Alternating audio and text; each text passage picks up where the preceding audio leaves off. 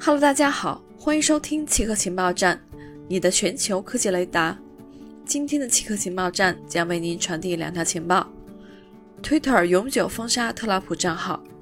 为避免引发进一步的暴力，Twitter 宣布永久封杀美国总统特朗普的账号。Twitter 是特朗普最主要的声音传播平台。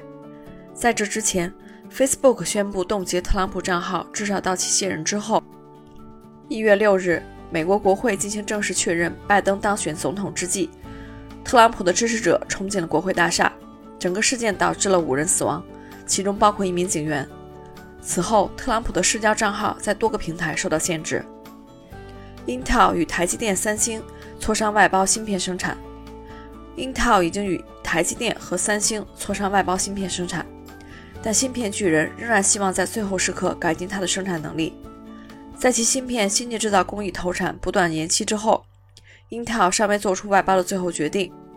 知情人士称，Intel 从台积电采购的任何芯片最早要等到2023年才能上市，其工艺将是基于台积电已听为客户的现有制造工艺。与三星的谈判也在进行之中，三星的芯片制造工艺落后于台积电。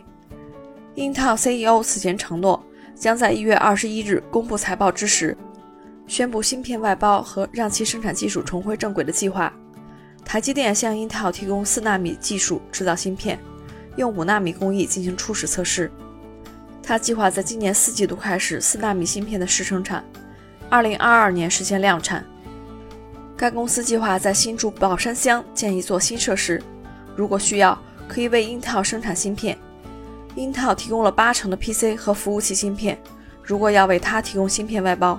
任何供应商都需要扩大制造能力。以上就是今天七个情报站的所有内容，谢谢您的收听。